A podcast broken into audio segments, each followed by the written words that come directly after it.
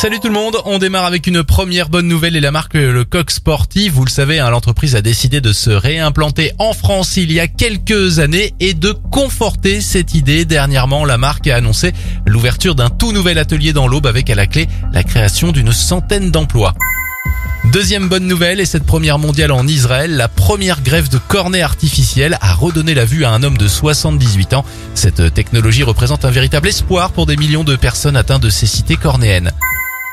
On termine enfin avec cette bonne idée. En Allemagne, la ville d'Ulm a mis à disposition des capsules refuges pour sans-abri. Alors en plus de faire euh, office de couchette et d'éviter aux personnes de dormir dans la rue, ces petites cabines sont alimentées en électricité grâce à des panneaux solaires. Bravo c'était votre journal des bonnes nouvelles. Vous pouvez le retrouver maintenant en replay sur notre site internet et notre application Radioscoop.